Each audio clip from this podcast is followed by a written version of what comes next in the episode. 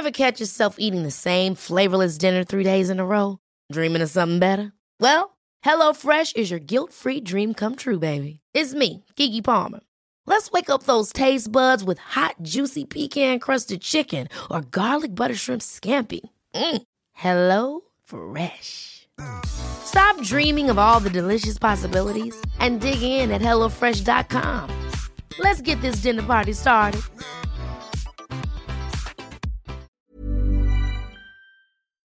Heraldo Radio. Inicia las noticias de la tarde con Jesús Martín Mendoza en Heraldo Radio.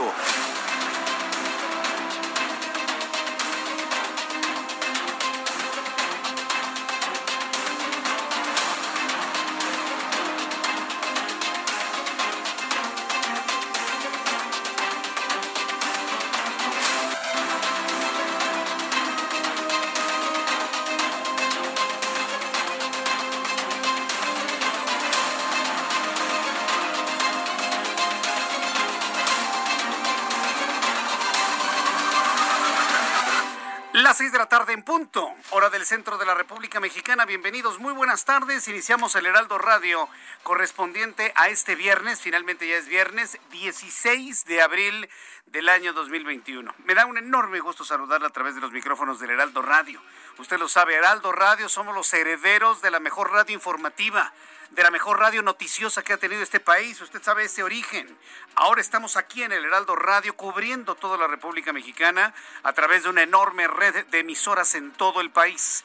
Súbale el volumen a su radio, que le tengo la información más importante que se ha generado en, esto, en este momento, hasta este momento en México y en todo el mundo. En primer lugar, le informó que la Asociación Nacional de Magistrados de Circuito y Jueces de Distrito del Poder Judicial de la Federación le han pedido a la Cámara de Diputados corregir el artículo transitorio de la Ley Orgánica del Poder Judicial de la Federación, el cual amplía por dos años la presidencia de Arturo Saldívar en la Suprema Corte de Justicia de la Nación. Es más, a mí en lo personal me extraña que Arturo Saldívar como presidente de la Suprema Corte no se haya manifestado en contra de ese transitorio. No puede Arturo Saldívar estar avalando la posibilidad de que un gobernador, un presidente municipal, un presidente de la República se extienda solo con transitorio sus mandatos. Debería ser el primero que debe haber reaccionado ante ese despropósito.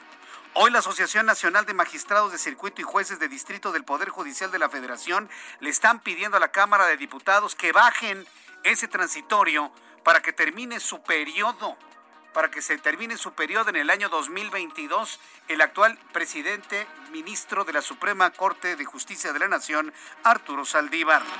Mientras tanto, el Instituto Nacional Electoral notificó este viernes a la dirigencia nacional de Morena el fallo emitido por su Consejo General para la cancelación de las candidaturas de Félix Salgado Macedonio y Raúl Morón a los gobiernos de Guerrero y Michoacán respectivamente, por lo que dio un plazo de 48 horas para presentar a sus candidatos sustitutos. No es un capricho.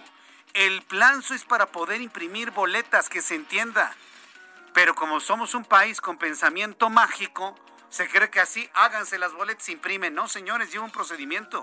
De ahí la importancia y la urgencia de que se determinen los nombres de los nuevos candidatos para poder imprimir boletas. Le voy a tener los detalles de esto más adelante. Mire, sobre el asunto de la Suprema Corte de Justicia de la Nación, hoy voy a conversar con Emilio Álvarez y Casa Longoria, senador de la República. Él nos va a decir qué es lo que se aprobó. Bueno, la reforma es mucho más rica, debo decirle. ¿eh? La reforma es mucho más completa, mucho más rica. Pero lo que ha estado brincando es el transitorio de la extensión de los dos años de Arturo Saldívar. Hablaremos del fondo de la reforma, la riqueza que tiene, evidentemente, ¿sí? Pero también no, no podemos dejar de hablar de esto que ha sido condenado prácticamente por toda la clase política y jurídica de nuestro país. La titular de la Secretaría de Educación Pública, la señora Delfina Gómez Álvarez, explicó la logística para llevar a cabo la campaña de vacunación contra COVID del personal educativo de educación básica y media superior de los estados de Chiapas, Coahuila, Nayarit, Tamaulipas y Veracruz, en la que también se contempla trabajadores. Estoy hablando de las escuelas públicas. Las escuelas privadas, ¿cómo dice el presidente? Que se esperen. Los fifís de las privadas que se esperen. Todo lo que yo le hable de programas de vacunación es para las entidades públicas del gobierno federal. Sí, para que vea usted el nivel de discriminación que hay en este país. bueno, pues, en este país en este pequeño tiempo, ¿eh? porque yo espero que para 2024 las cosas cambien significativamente. Sin embargo, bueno, Delfina Gómez Álvarez, quien es la secretaria de Educación, ay, cómo extraño Esteban Montezuma, así comentó sobre este protocolo. La logística en estos cinco estados son la siguiente, está Chiapas, Coahuila, Nayarit, Tamaulipas y Veracruz. Ahí tenemos el número de, de maestros de educación básica, de educación media superior y de educación superior en donde nos dan un total precisamente de Chiapas de 121.859 docentes. Entre docentes y personal también eh, tenemos pensado personal eh, eh, de, de, las escuelas. Coahuila 83.979, Nayarit 35.316, Tamaulipas 92.403 y Veracruz 197.430. Bien, es lo que dice la secretaria de Educación Pública. Otra de las noticias importantes de este viernes, para que vea que tuvimos un viernes sumamente nutrido, Andrés Granier, exgobernador de Tabasco, quien estuvo en prisión por evasión fiscal, el exgobernador y su hijo Fabián Granier Calles contenderán como candidatos a alcalde y a diputado local del estado respectivamente. Ambos son abanderados de la alianza PRI, Partido Acción Nacional. La jefa de gobierno de la Ciudad de México, Claudia Sheinbaum, reveló que la capital del país se encuentra a menos de un punto para llegar a semáforo amarillo gracias a la reducción en todos los indicadores epidemiológicos que marca el gobierno federal y la falta de elementos que vislumbren una tercera oleada en México, aunque claro que todavía se espera la parte final del impacto del periodo de Semana Santa. Esto fue lo que dijo Claudia Sheinbaum. Seguimos prácticamente un punto del semáforo amarillo, un poco menos de un punto, casi medio punto, porque prácticamente todos los indicadores eh, se están disminuyendo. Eh, no tenemos ningún elemento, salvo excepción quizá de un ligero incremento en ingresos hospitalarios, pero no hay elementos contundentes que nos digan que vamos hacia una tercera ola. Esto no quiere decir que no pueda ocurrir hasta el momento. Vamos a esperar todavía esta semana, que todavía podemos tener impactos particularmente de Semana Santa. Esto fue lo que dijo Claudia Sheinbaum. Siguen pasando los días, se está alejando la Semana Santa, se terminó ya la semana de Pascua, ya estamos en la semana siguiente a la de Pascua y no parecen incrementar los casos de COVID, al menos en los datos oficiales, que todos sabemos que están cuchareadas, ¿no? Pero el caso es que no, hemos podido detectar inclusive hasta una percepción de una mayor hospitalización. ¿Qué pasó? ¿Cuál es la diferencia de las vacaciones de la Semana Santa y de las vacaciones de diciembre, enero? Yo, le invito para que me lo escriba a través de mi cuenta de Twitter, arroba Jesús Martín MX, y a través de nuestro canal de YouTube, en el canal Jesús Martín MX. Hoy viernes el líder cubano y exmandatario Raúl Castro anunció su renuncia como máximo dirigente del Partido Comunista de Cuba. La salida de Castro, de Raúl, se hará efectiva el próximo lunes al cierre del Congreso y cuando se elijan las nuevas autoridades de ese partido político. Ya los Castro están ya acabados, ¿no? Todo lo que es la familia, ¿no? Están, y sobre todo Raúl, ¿no? Está fastidiado, está harto, ¿no? Trató de llevar cambios a lo que hizo su hermano, pero pues no lo dejaron y bueno, pues ya quedará el partido en una nueva en una nueva época. Le informo que la NASA, la NASA, sí, la Agencia Espacial de los Estados Unidos, anunció este viernes que eligió a SpaceX, la compañía de Elon Musk, para el aterrizaje de los próximos astronautas estadounidenses en la Luna. Esta es toda una noticia, porque sí, habrá el envío de hombres y tal vez mujeres, lo más seguro es que hacen hombres y mujeres a la Luna, pero con la tecnología de la empresa de Elon Musk. Ya no invertirá la NASA en esos aquellos poderosos satélites Saturno 5, ya no van a utilizar eso, ya no van a gastar en ello, prefieren contratar a alguien que ha desarrollado esta tecnología de una manera muy significativa. Elon Musk con SpaceX van a desarrollar el sistema de aterrizaje humano integrado para la misión lunar y confirmaron estar listos para un lanzamiento. Se había dicho que regresarían los seres humanos entre el 2024 y el 2030 a la Luna. Yo tengo una lista de candidatos que quiero enviar a la Luna. Ya luego le platico. Y que se queden allá a formar las primeras colonias. Sí, ¿verdad? Ya, sabe usted, ¿verdad? De quién está yo tengo mi lista de, de aspirantes para ser los primeros colonos de la Luna se queden allá, por supuesto. Son las 6 de la tarde con 9 minutos hora del centro de la República Mexicana. Le presento las informaciones con mis compañeros corresponsales en la República Mexicana. Carlos Navarrete, corresponsal en el estado de Guerrero. Adelante, Carlos. Buenas tardes, buenas tardes al auditorio. Comentarles que el ex candidato de Morena a la gobernatura de Guerrero, Félix Salgado Macedonio, aseguró que el expresidente de México, Carlos Salinas de Gortari, manipula al INE en su contra en venganza por haberlo acusado del asesinato de Luis Donaldo Colosio y de José Francisco Ruiz Macieu. En declaraciones a medios de comunicación en Chilpancingo, antes de salir en caravana a la ciudad de Iguala, donde esta tarde realiza una protesta en contra del INE, reiteró su acusación respecto a que el órgano electoral no le había notificado sobre la cancelación de su candidatura con la intención de retrasar el proceso para que no pueda impugnar y darle ventaja al candidato de la alianza PRI-PRD, Mario Moreno Arcos. Afirmó que el comportamiento del Instituto Nacional Electoral atiende a intereses de Salinas de Gortari, razón por la que presuntamente le fue cancelada su candidatura bajo el argumento de que no presentó un informe de gastos de precampaña recordó que el último informe de que en el último informe de gobierno de Salinas de Gortari eh, él lo confrontó para señalarlo de ser el autor intelectual del que fuera candidato del PRI a la presidencia, Luis Donaldo Colosio, así como del exgobernador de Guerrero, José Francisco Ruiz Macieu, por lo que ahora, afirma, se está vengando. Eh, justo el día de hoy, el Instituto Electoral y de Participación Ciudadana fue notificado de la resolución del INE y está a unos minutos de iniciar la sesión en la que aplazaría al partido Morena para que en 48 horas como máximo esté sustituyendo la cantidad la candidatura de Félix Salgado Macedonio. Mi reporte. Buenas tardes. Muchas gracias por esta información desde el estado de Guerrero. Gracias. Buenas tardes. La, la, truculencia, ¿no? De un hombre como Félix Salgado Macedonio, que es incapaz, estos de Morena son incapaces de reconocer que se equivocan. El tipo se equivocó al no presentar su informe de gastos, de lo que haya sido y como se haya llamado. Ese es su error. Ah, no, la culpa la tiene hasta Salinas. Al ratito nos van a decir que hasta los fariseos que crucificaron y los romanos y el Sanedrín que crucificó a Cristo tienen la culpa de que él no sea candidato. No, no, bueno. Se trata de encontrar culpables, se nota que son especialistas en la búsqueda de culpables. Vamos a entrar en comunicación con nuestros compañeros reporteros urbanos de una vez. Alan Rodríguez, ¿qué información nos tienes desde el Valle de México? Adelante, Alan.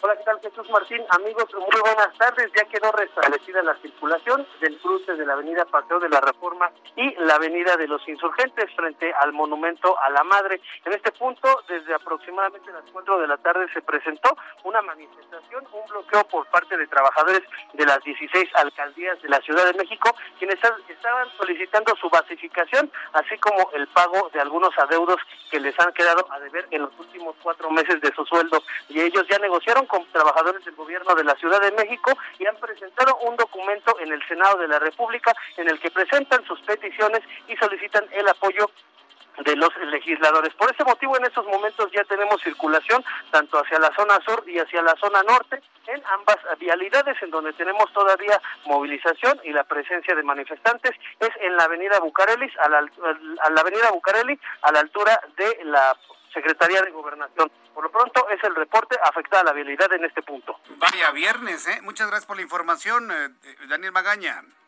Continuamos al pendiente. Ah, Alan Rodríguez, gracias Alan. Vamos ahora sí con Daniel Magaña, quien nos tiene más información de lo que ocurre en este Valle de México. Adelante, Daniel. ¿Qué tal, Jesús Martínez? Muy buenas tardes. Pues ya lo decías, pues una tarde que se nota complicada en alguna de las vialidades, concretamente en la zona sur, Fíjate que bastante afectación vehicular en los carriles laterales para las personas que utilizan periférico sur y pretenden incorporarse a través de los carriles laterales, tanto a la avenida Renato Leduc como un poco más adelante hacia la zona de Tlalpan, también la zona del viaducto Tlalpan. Fíjate que pues hay un grupo de manifestantes, tanto en el ingreso que se encuentra en el viaducto como el ingreso que se ubica en la zona del anillo periférico sur hacia el INE, eh, pues esta, estos manifestantes que se han plantado en este punto, bueno, pues las personas que detienen la marcha para observar qué es lo que está ocurriendo, también el carril extrema derecha y los carriles laterales afectados por un féretro que colocaron en este ingreso sobre el anillo periférico y bueno, pues esto en parte es lo que está generando los conflictos esta tarde de viernes, tarde ya problemática, tanto nublada, pero aún sin lluvia en toda esta zona sur de la ciudad. El reporte Jesús Martín, muy buena tarde. Gracias, muy buenas tardes, Daniel Magaña. Continuamos atentos. Continuamos atentos. Saludo a Augusto Atempa. Hola Augusto, ¿cómo te va? Bienvenido. Jesús Martín, excelente tarde. Te platico que yo me encuentro en las instalaciones de Ciudad Universitaria. Es que aquí se lleva a cabo una manifestación por parte de estudiantes, profesores y adultos. Son alrededor de 200 personas quienes marcharon esta tarde desde el Parque de la Bombilla para llegar a este punto que es el edificio de la Rectoría. Ellos buscan un diálogo con las autoridades de, la UNAM debido a que pues a muchos de ellos todavía se les deben se les deben algunos sueldos, por lo que pues también piden la basificación de aquellos profesores que son adultos y que necesitan pues este salario. Esta manifestación por supuesto generó caos para todas aquellas personas que van hacia el sur de la ciudad, ya que se mantuvo cerrada la avenida de los Insurgentes Sur en su tramo de la Bombilla hasta este punto que es Ciudad Universitaria. Poco a poco se ha ido liberando la circulación en dirección hacia el sur. Se mantuvo cerrada, se mantiene cerrada todavía en estos momentos el tramo hacia el norte mientras pasan estos manifestantes. Hay que tomar vías alternas, como podría ser la avenida Periférico, la avenida Revolución, para poder librar este punto. Jesús Martín, mi reporte. Muchas gracias por esta información, Augusto. Muy buenas tardes. Hasta luego, muy buenas tardes. Nuestro compañero Augusto Atempa con esta información. Entonces tenemos también ya un próximo bloqueo en la Avenida de los Insurgentes Sur. Prepárese, ¿eh? viernes complicado, viernes difícil, pero estamos aquí en el Heraldo Radio para informarle oportunamente de lo que ocurre en estos puntos y en otros más. Cuando son las 6 de la tarde con 15 minutos hora del centro de la República Mexicana, me da mucho gusto saludarle, darle la más cordial bienvenida. Estamos en nuestro canal de YouTube, en el canal Jesús Martín MX, canal Jesús Martín MX en YouTube, para que me envíe sus comentarios, sus opiniones, haga caso omiso de la gente que hace violencia, por supuesto. Y bueno, pues yo le invito para que escuchemos lo que sucedía un día como hoy en México, el mundo y la historia con Abraham Arreola.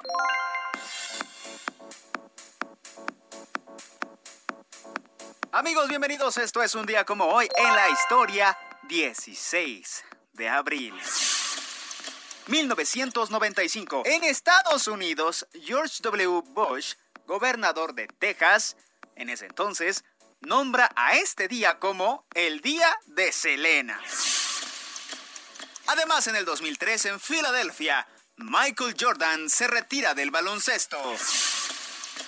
En 1531, en México, se funda la aldea de Puebla de Los Ángeles, lo que hoy se conoce como la ciudad de Puebla. También en 1838 comienza la guerra de intervención de Francia contra México, conocida como la Guerra de los Pasteles. Además, hoy es el Día Internacional contra la Esclavitud Infantil y es el Día Mundial de la Voz. También es el Día Mundial del emprendimiento. Amigos, esto es un día como hoy en la historia. Muchísimas gracias Orlando. Jesús, nos vemos la próxima semana.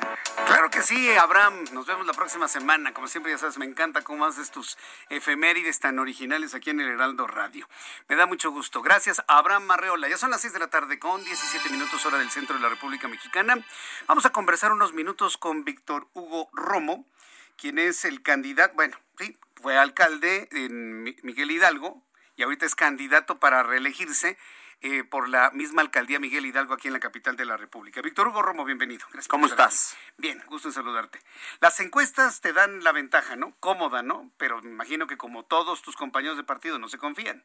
Así es, Jesús, este, tenemos una cómoda ventaja, según las encuestas que el propio Heraldo ha realizado. De igual forma, eh, otros periódicos lo han hecho, Mitowski, Buen Día, eh, Alejandro Moreno, este, y Parametría. Y pues bueno, no hay que confiarse, siempre hay que estar eh, trabajando duro, fuerte. Así lo hemos hecho pues estos años. Y hoy es el reflejo, y la oportunidad, hoy es la primera generación que se va a poder este, evaluar. Porque esto es una evaluación, es como pasas la prueba, pasas de grado y avanzas. En este caso va a ser eh, por la constitución, por la nueva constitución, que los alcaldes estén evaluados, estén calificados, se les dé el like correspondiente. En nuestro caso, nosotros tenemos muy buenos números de gobierno. Hemos bajado la incidencia delictiva el 50%. De el lugar 13 de seguridad, ahora tenemos el lugar 3, casi de los primeros. Pretendemos que sea el primer lugar en los eh, próximos tres años. este, una gran inversión en materia de seguridad, duplicado los policías, duplicado las patrullas, motopatrullas, cámaras de vigilancia y creamos una modalidad muy interesante, Jesús, que es los chats de seguridad y gestión de barrio. Tenemos a 150 mil vecinas y vecinos conectados en los chats de seguridad para detectar cualquier emergencia, gestión o información oficial. E, e, ¿Esas patrullas y esos policías son contratados por la alcaldía o son del gobierno federal? Porque los alcaldes no tienen el, el mando policial. No tenemos mando, pero podemos contratar policías, en este caso, de tener 20 policías, en este caso auxiliares, tenemos 600 policías auxiliares, patrullas, hemos rentado patrullas. ¿Auxiliares o bancarios industriales? Son auxiliares, hay tres tipos, hay cuatro tipos de policías, los cuales tenemos en la alcaldía, son los auxiliares, los bancarios, los preventivos y la policía turística, que Miguel Hidalgo cuenta con ella, casi 100 elementos de policía turística, y ellos están por lo regular en el corredor Reforma, en el Parque Lincoln, en Polanco, en Las Lomas, y es una policía muy exitosa, que hemos tenido eh, muy buenos resultados en esta materia. Queremos hacer la alcaldía la más segura de la Ciudad de México y lo vamos a lograr, por eso queremos que la voluntad popular de la ciudadanía nos refrende, nos dé la continuidad para seguir trabajando y que la brecha de aprendizaje, que el costo de aprendizaje no nos regresa a cero o a menos cinco, sino que lo hecho, hecho está, hay números, somos por ejemplo la alcaldía más transparente, la menos opaca, según el Instituto de Transparencia, somos también eh, la que tiene mejores servicios, la mejor atención, las mejores trámites, según la Agencia de Atención Digital de la Ciudad de México. Eh, es por ello que nos presentamos. Yo soy un Miguel Hidalgólogo, tengo 42 años, soy economista, maestra en finanzas y quiero seguir sirviéndole a la alcaldía Miguel Hidalgo. Eh, conozco, tengo la experiencia y sabemos gobernar. Sí, ahora que mencionabas precisamente esos primeros lugares, eh, yo tenía la, la, información de que era Benito Juárez la que tenía esa infraestructura, ¿no? Pero Benito Juárez, que es gobernada por el PAN, y esta que es gobernada por Morena, pues ahí se dan quien vive, ¿no? Y además hacen colindancia. Sí, hacemos colindancia. La verdad es que yo reconozco el trabajo que se ha hecho en Benito Juárez. Siempre hay que decirlo, ¿eh? No hay que ser un político que tenga trabas y que por dogmas no diga las cosas. Se ha hecho buen trabajo.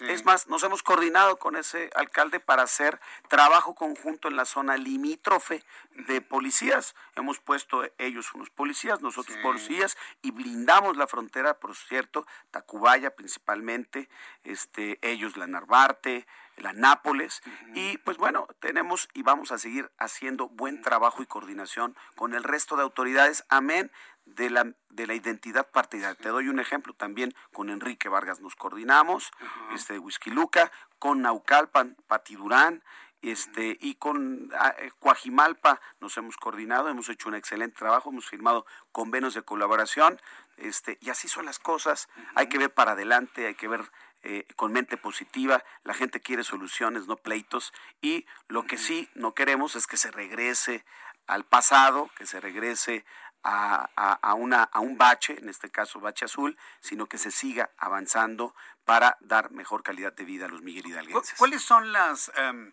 las zonas o las colonias de Miguel Hidalgo que le están dando ese voto de confianza a Víctor Hugo Romo? Eh, mira, hay 89 colonias. Este, la verdad es que tenemos una muy buena aceptación, casi el 65% de aceptación, eh, muy similar poquito más la doctora Claudia Sheinbaum, que ha hecho un gran papel, por cierto. Este, y en ese sentido nos califican bien las zonas populares, las zonas medias, principalmente, y las zonas de alto plusvalor, hay como un, un ¿y quién vive? O ahí nos vamos, ¿no? este, sobre todo por el trabajo que hemos realizado. Este, nosotros no somos de la generación de la confrontación, de la propuesta, del sí, del cómo sí se puede. Nosotros no queremos dividir, sino reconciliar. Y vamos a seguir trabajando el 7 de junio. O sea, yo, eh, eh, son las elecciones el 6, el 7, no voy a tomarme vacaciones. el 7 voy a estar despachando desde mi eh, oficina y ya voy a estar visitando una colonia para ver y resolver los problemas que existen. Correcto. Ahora bien, eh, en cuanto al trabajo que se está haciendo, me imagino, en calle, casa por casa, puerta por puerta, ¿cuál es la principal eh, propuesta? Porque mi idea en este espacio de, de Ruta 2021 porque sé que hay una enorme confrontación de ideologías, de partidos políticos y demás, mi idea ha sido que la gente observe a hombres, mujeres y propuestas. ¿Cuál es la propuesta de Víctor Romo? Dámelo en un minuto antes que me corte el comercial. Sí, son cinco ejes fundamentales con 160 compromisos. Es eh, el eje de seguridad, el eje de movilidad, el combate a la desigualdad que existe como una alcaldía de muchos contrastes. El cuarto es un gobierno de calidad, eficiente, con eficacia. Y el quinto, mejorar la infraestructura y reconstruir lo que falta en el espacio público. Estoy seguro que no va a ser la única vez que vamos a platicar visítame otra vez, por favor, aquí en el estudio. Jesús, aquí estoy de manera permanente. Aquí, estaremos platicando, estamos platicando con todos los actores y mucho éxito en esta campaña. Gracias, Jesús. Gracias. Víctor Hugo Romo, candidato de Morena a la alcaldía Miguel Hidalgo. Voy a los anuncios y regreso enseguida. Escuche usted el Heraldo Radio.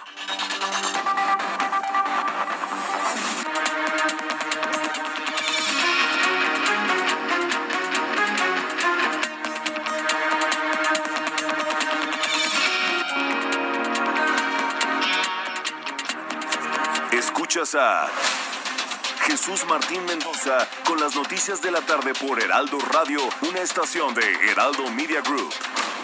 Heraldo Radio.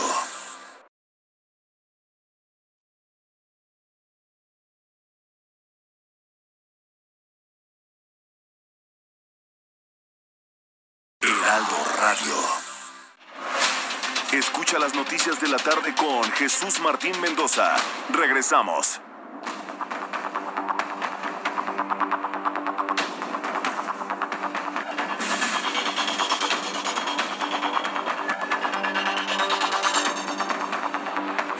De la tarde con 30 minutos, las 6 de la tarde con 30 minutos hora del centro de la República Mexicana. Muchas gracias por sus comentarios y opiniones a la entrevista que acabamos de hacer. Muchísimas gracias a nuestros amigos que me están enviando sus mensajes a través de YouTube en el canal Jesús Martín MX. Vamos a la parte central, a la parte central de las noticias, de la información que se ha generado en las últimas horas y que ha generado una enorme, una enorme polémica que tiene que ver con estas reformas al Poder Judicial. Vaya, hay, que verlo de esta manera, ¿no? el Poder Judicial eh, la ley orgánica del Poder Judicial de la Federación eh, se reformó principalmente para fortalecer evidentemente a la Suprema Corte de Justicia de la Nación, para que la ampliación, eh, para que de alguna manera se pueda generar un, una mayor claridad en cuanto a los procesos que se han estado siguiendo Mire, de manera concreta le, comento lo siguiente. El Senado de la República habría aprobado esta nueva ley orgánica del Poder Judicial de la Federación que contiene lineamientos, escuche usted, para realizar cambios profundos en el Poder Judicial e implementar una nueva escuela judicial libre de actos de nepotismo. E, eso es, digamos, lo central. Pero lo que ha estado generando una gran cantidad de comentarios es un transitorio que se agregó sin discusión sin haberlo planteado, sin haberlo discutido, sin haber tomado en cuenta las opiniones a favor y en contra, y algunos lo han calificado como un albazo, un albazo, um, una bola baja en el cual se amplía, así nada más, por un transitorio, el periodo de permanencia del actual ministro presidente de la Suprema Corte de Justicia de la Nación, Arturo Saldívar dos años más. Es decir, en lugar de que abandone su cargo en 2024, lo haría en el mismo año que Andrés Manuel López Obrador, en 2024. El asunto ha sido muy criticado y ahora te voy a platicar con Emilio Álvarez y Casa, quien es senador de la República sin partido. No se lo vaya a perder, por favor avísele a todas las personas que conozcan para que lo escuchen, para que escuchen esta entrevista. Estamos en YouTube, en el canal Jesús Martín MX. Eh, ha sido muy comentado porque lo han visto algunos como una especie de laboratorio lo han visto como una especie de laboratorio por si en el futuro se quiere ampliar el plazo, así nada más por un transitorio de un presidente municipal, de un gobernador o inclusive de un presidente de la República. Sentaría un antecedente verdaderamente preocupante. Esa es la razón de la crítica. Esa es la razón por la cual usted lee en todos lados, en las redes sociales. No podemos tapar el sol con un dedo. Eso es lo que yo quiero decirle. No se puede tapar el sol con un dedo. La crítica a esto es enorme, hasta de los mismos integrantes del Movimiento de Regeneración Nacional. Ante eso, pues los grupos parlamentarios del PAN y del PRD en la Cámara de Diputados rechazaron la minuta con la reforma al Poder Judicial, porque esto se aprobó en el Senado, rechazaron la minuta del Poder Judicial que contempla la ampliación de dos años para el ministro presidente de la Suprema Corte de Justicia de la Nación, Arturo Saldívar, y le pidieron rechazar este intento de soborno, pues pone en entredicho su integridad personal, prestigio profesional, al tiempo que desprestigia al Poder Judicial en su conjunto. Pues sí, pues imagínense. Un transitorio que es visiblemente inconstitucional. El, coordinador del PAN en San Lázaro, Juan Carlos Romero Hicks, dijo que es urgente detener el inconcebible atentado contra la ley, la separación de poderes y la civilidad política con el aumento de dos años en el periodo al frente de la Suprema Corte de Justicia, de, Corte de Consejo de la Judicatura Federal. A través de sus redes sociales, Romero Hicks hizo un llamado a Arturo Saldívar a rechazar este absurdo de una irregular reelección. Mire, lo que más a mí en lo personal me ha sorprendido, yo que conozco al ministro presidente Arturo Saldívar, al presidente de la Suprema Corte de Justicia de la Nación, que hasta el momento no se haya pronunciado. Podría entender que está dejando que el tema decante, ¿sí? para que una vez superada el periodo de, de la reacción emocional, si usted lo quiere, porque nadie en este país ha autorizado este tipo de reelecciones, y de esta manera, sin que nos pregunten, porque ahorita, por ejemplo, se puede reelegir un diputado, se puede reelegir un alcalde como Víctor Hugo Romo, lo está buscando, o Santiago Taboada, pero ¿bajo qué? Bajo un proceso de elección, de elección popular, pero no como un mandato desde el legislativo que al mismo tiempo fue mandatado desde el ejecutivo. Eso es inconcebible, eso nos coloca en el camino, en el camino del autoritarismo, en el camino de la dictadura. Hay quienes dicen que es exagerado decirlo yo también pienso que este asunto puede toparse con pared en, el, eh, en la Cámara de Diputados. ¿Pero qué es? Ponga usted que no pase, y yo pienso que no va a pasar. Y Arturo Saldívar tendría que pronunciarse en sus redes sociales en un rechazo si él no quiere avalar la violación de la Constitución. Pero a fin de cuentas, ¿qué es esto?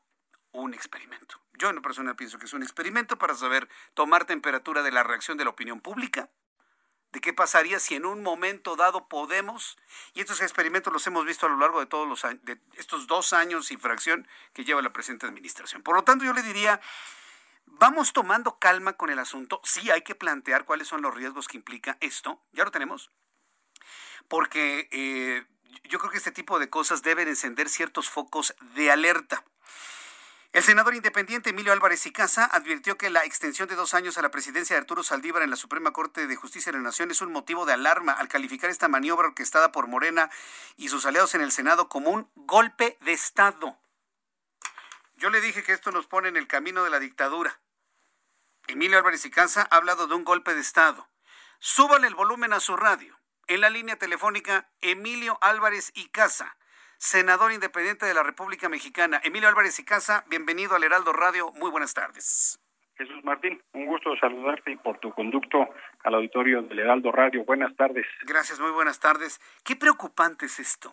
Yo, yo, no dejo de pensar en que esto es una especie de experimento para tomar temperatura, como ha sucedido con otros temas también muy eh, muy comentados, ¿no? Lo del Banco de México, lo de las Afores. Hay una serie de temas que entran como el ámbito de la experimentación, de a ver qué es lo que decimos, a ver qué es lo que pasa. Pero en realidad, ¿cuáles son los peligros que tenemos en México como nación, como país democrático, con este tipo de aprobaciones que hizo la Cámara de Senadores? La barbaridad es de tal tamaño que queda poco espacio para pensar una cosa diferente, Jesús Martín.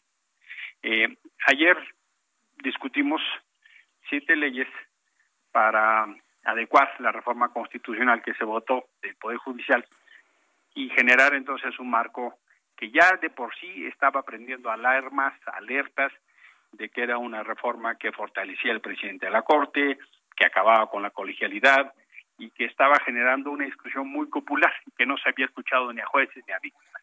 Eso dije yo en la mañana. Después de 500 hojas y muy a últimas, eh, el Partido Verde, que en mi opinión es la expresión más corrupta de los partidos políticos en México, y mira que eso ya es mucho decir, eh, presenta últimas una propuesta que no conocíamos y que no teníamos. Eh, yo, yo eh, fue una sesión a distancia, Jesús Martín, y quise buscar en el sistema y no estaba el documento. Entonces me enteré por lo que leyó la secretaria, llaman a una votación de que si se incluye, lo aceptan y el presidente inmediatamente llama a votación. Sin, sin agua va. Y por supuesto que se genera una enorme discusión porque por la vía de un transitorio quieren modificar un plazo constitucional. El, aquí no hay duda que si la interpretación, que si, no, no, no hay duda. El artículo 97 de la Constitución dice que el presidente de la Corte dura en su cargo cuatro años. Y no solo eso, le amplían el, también el tiempo a cuatro consejeros de la Judicatura que entraron todos en esta administración, algunos de ellos nombrados por López Obrador, otros por la mayoría, y que claramente es proclive a este gobierno. Eh, lo que eso genera es, por supuesto, que la idea de que el Poder Ejecutivo está invadiendo y apropiándose del Poder Judicial toma cada vez más fuerza. Por supuesto que es un golpe de Estado a la Suprema Corte de Justicia de la Nación. Los golpes de Estado no solo son militares, también son civiles y técnicos. Eso pasa ayer. Rompe toda la regla del Poder Judicial en el ánimo de que la autonomía y la independencia quedan absolutamente cuestionadas. Y claro que hay preguntas absolutamente legítimas. Es un pago de favores al ministro Saldívar, porque trabajó a favor de la consulta de López Obrador para si se hace o no la revocación del mandato. Es un ensayo de lo que quieren hacer para extender ilegal e inconstitucionalmente el mandato de López Obrador o de quien le caiga bien porque estoy seguro que no van a proponer extender el mandato de Lorenzo, Lorenzo Córdoba. Ahí al contrario, ¿verdad? el del INE. Ahí lo quieren sacar. ahí lo quieren sacar. Es una barbaridad. mira, el argumento que presentaron fue que, bueno, como se había hecho esta reforma, pues que quien había promovido la reforma estuviera en el encargo para poder acompañarla más tiempo. Curiosamente, el sexenio López Obrador. Es como si nos hubieran dicho, Oigan, fíjense que las reformas de Peña Nieto no dieron tiempo para consolidarse. Es más, ni acabó el aeropuerto. ¿Por qué no lo dejamos que se quede? La hipótesis que está detrás de eso es extraordinariamente peligroso, porque entonces nos dicen que el modelo de Estado no depende de instituciones, sino de personas. Eso es gravísimo, Jesús Martín. Y yo le quiero decir a quien me escucha hoy en su coche, en su casa, en su fábrica, no podemos permitir que nos cambien las reglas del juego así, porque entonces cada vez vamos a estar más cerca de un gobierno tirano que de un gobierno demócrata. ¿Cuáles serán las reglas? Las que el presidente quiera. Claro, sí, porque pues dice eh, la idea de que el pueblo votó por él y ahora él es el pueblo, ¿no? es así. Así es como lo ve, pero a ver, e, e, Emilio Álvarez y Casa, e, es evidente y es a todas luces un acto inconstitucional. Es decir, el, el, primero que tendría que decir que es inconstitucional y que no va es el propio Arturo Saldívar. Absolutamente. Digo, ¿por qué está tan en silencio hasta este momento? No ha emitido una sola palabra. Ha pasado más de un día y hay silencios que empiezan a dejar sabor de complicidad, perdóname que lo diga así, pero hay dos antecedentes que al menos quiero mencionar para que el auditorio tenga claridad. Eh, cuando el PRI y el PAN quisieron modificar el plazo de los magistrados electorales del poder del Tribunal Federal Electoral, Saldívar dijo que eso era inconstitucional.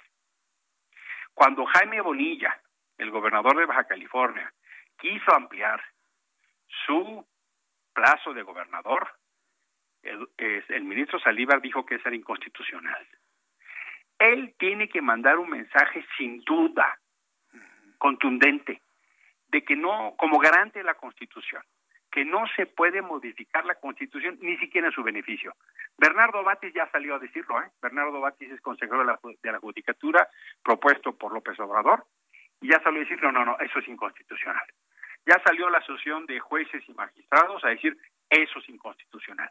Y ayer en la tarde, el Consejo de la Judicatura Federal, que preside el ministro Saldívar, sale a decir que, que no van a hablar hasta que acabe el proceso legislativo, un comunicado penoso y tibio. O sea, ¿cuándo van a hablar? Cuando ya haya causado Estado y no se puede hacer nada y nos digan que tienen que cumplir la ley. es, de, es de pena ajena, ¿eh? Es de pena, pero es de alarma. Yo estoy de acuerdo en que no ha concluido el proceso legislativo y con base en lo que eh, pude leer del senador Romero Hicks, pero además también eh, lo, que ha, lo que ha pedido la Asociación Nacional de Magistrados de Circuito y Jueces de Distrito del Poder Judicial, la Cámara de Diputados, de bajar ese transitorio. Eh, yo, yo pienso que existiría la posibilidad de que pase la reforma del Poder Judicial, pero que el transitorio se quede en el camino y aquí no pasó nada. ¿No, ¿no podría suceder eso? Mira, quiero creerlo, pero cuando Ricardo Monreal, líder de la mayoría en Morena, nos dice que por qué no vamos a hablar a la Cámara para convencerlos, híjoles, este, ¿cómo te explico, no? Yo me quedo con un sabor de que nos están chamaqueando. He visto las cosas que pasan, ¿no? Esto del padrón de teléfonos celulares, que es otra locura, pasó el martes. Y pues no, se detuvo. O sea, están pasando cosas muy preocupantes. Muy extrañas. Una tras otra. Una, entonces, si no ponemos las, las alarmas, las alertas, cuando nos demos cuenta vamos a estar adentro de la hora como te jala el mar.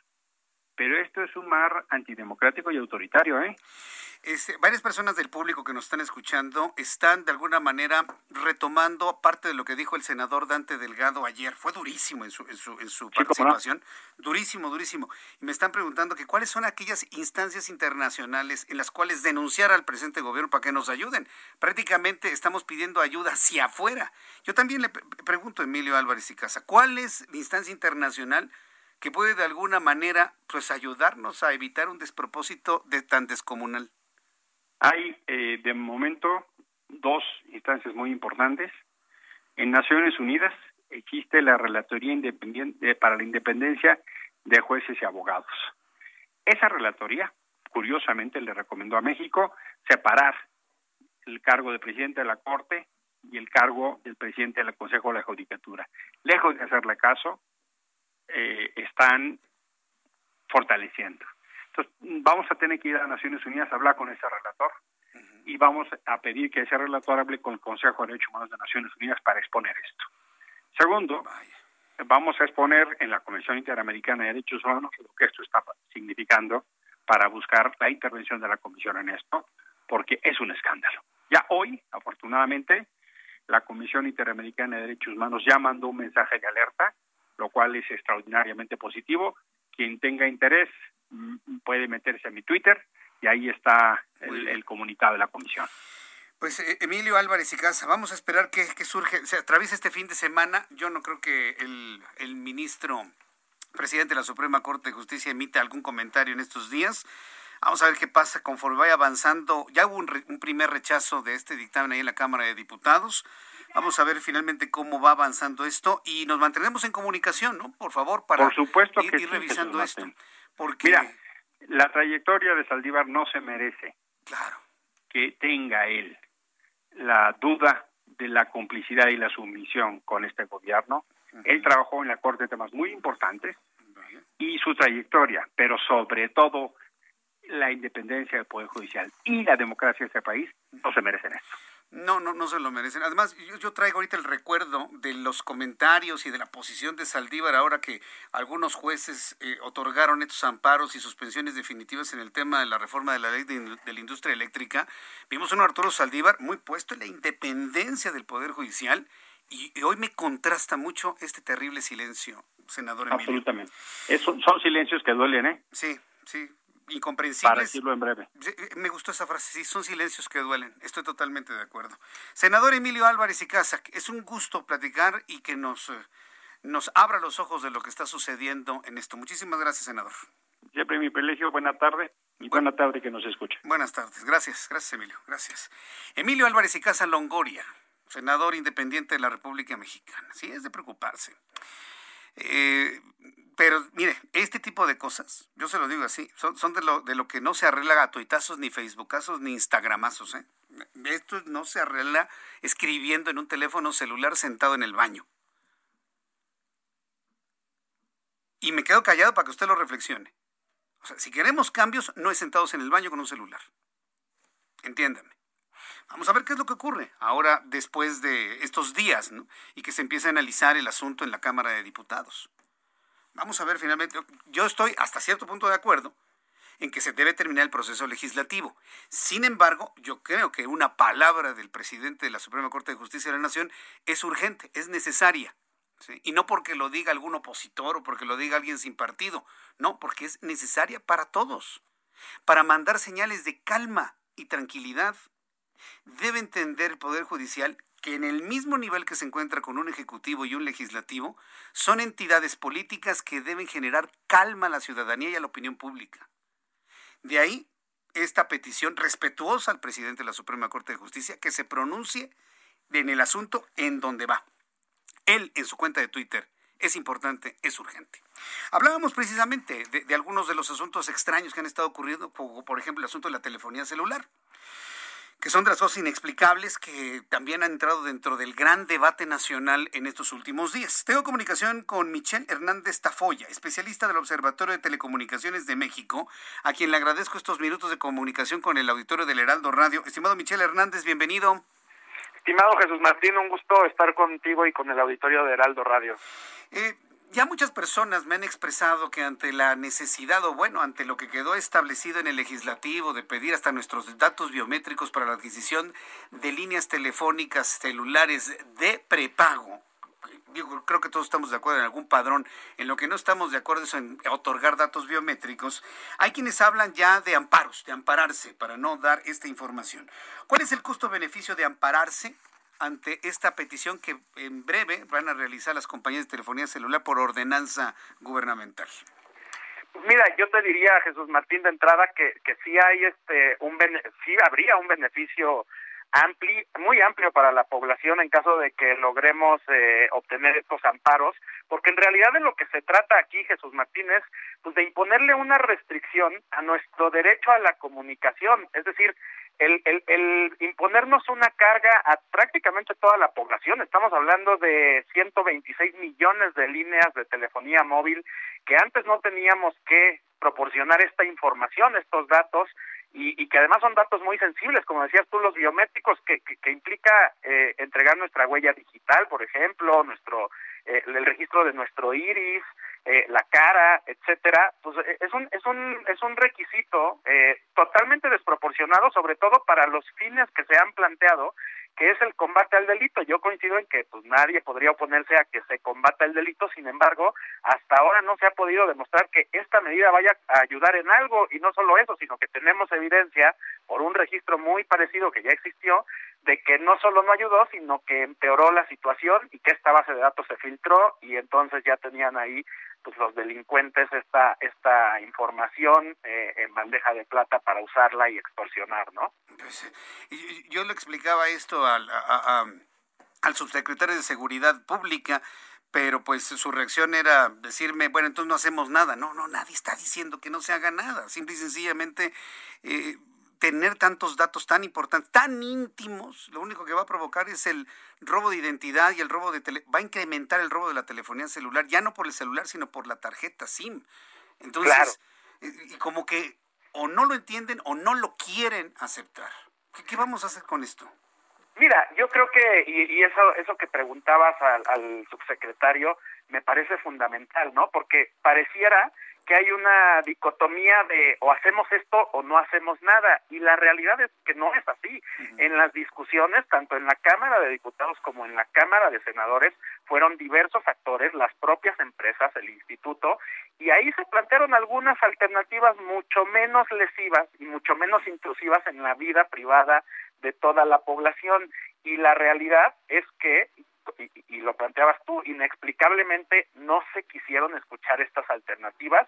Tú revisas tanto el dictamen que salió de Cámara de Diputados como el de Cámara de Senadores y en ningún lado, en ningún lado del dictamen de todas las hojas que, que se escribieron, encuentras el análisis de alguna otra alternativa. Cuando sí existen, cuando fueron mencionadas en los foros, este, en ningún lado nos pudieron explicar por qué esta medida, que es la más desproporcionada, porque implica tener, como, te, como decíamos, ¿no? los datos de toda la población en una base de datos que va a administrar una autoridad que además ya dijo que no tiene presupuesto, este, ¿por qué no pues mejor hacemos cumplir la ley vigente que además ya obliga a las autoridades de seguridad y ahí pues la, la subsecretaría tendría que ser la primera interesada este, ya las obliga a establecer estos bloqueadores de señales en, las, en, las, en los reclusorios, ¿no? Que es de donde vienen principalmente estas llamadas de extorsión. Entonces, a mí me parece que ese planteamiento de es esto o no es nada, no tiene ningún sentido y es inexplicable, como bien decía. Bien, pues vamos a estar, eh, pues digamos, esperando a ver cómo, cómo para este asunto, porque así como la reforma a la ley de la industria eléctrica, la reforma a la ley de hidrocarburos, ahora esto de telefonía, pues va a generar una lluvia de amparos, donde van a tener que finalmente pues detener semejante situación. Vuelvo a reiterar que sí es importante saber quién está comprando una tarjeta de prepago, eso me queda claro, pero de darles mi tipo sanguíneo, a darles mi iris y cómo suena mi voz, esa es otra cosa, ¿no, Michelle Hernández? Pues mira, a mí me parece que incluso el hecho de que tengas que dar eh, la mínima información, porque, porque es importante decir, la mayoría de la gente el primer contacto que tiene con Internet, por ejemplo, es a través de un teléfono móvil. Esa es la realidad hoy en día. Y hoy en día no estamos como para estar eh, pidiéndole a la gente información y, estarle imponiendo cargas este para que tenga acceso a internet. La verdad es que todavía estamos muy lejos de tener un país conectado. No hay una política de inclusión digital en el país que nos diga cómo se va a lograr eso. Y lo que sí tenemos ahora es una iniciativa como te decía desproporcionada y que además puede frenar esa conectividad. Entonces yo plantearía incluso no es necesario ningún padrón para, para, para tener acceso a este servicio que, que además ya está reconocido constitucionalmente como un derecho humano. Bien, pues Michelle Hernández, estaremos atentos de, de, las reacciones que se den durante la próxima semana. Muchísimas gracias, fuerte abrazo, Michelle Hernández. Igualmente, Jesús Martín. Hasta luego. Especialista del Observatorio de Telecomunicaciones de México. Me están diciendo algunas personas que México está en una debacle. Y hemos tenido una semana con asuntos tan complejos.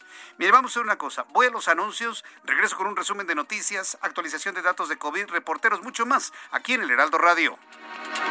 Escuchas a Jesús Martín Mendoza con las noticias de la tarde por Heraldo Radio, una estación de Heraldo Media Group.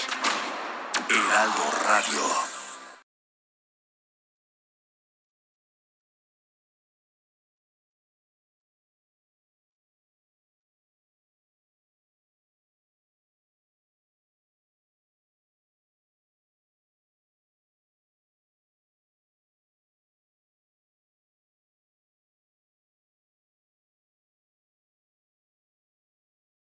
Heraldo Radio. Escucha las noticias de la tarde con Jesús Martín Mendoza. Regresamos.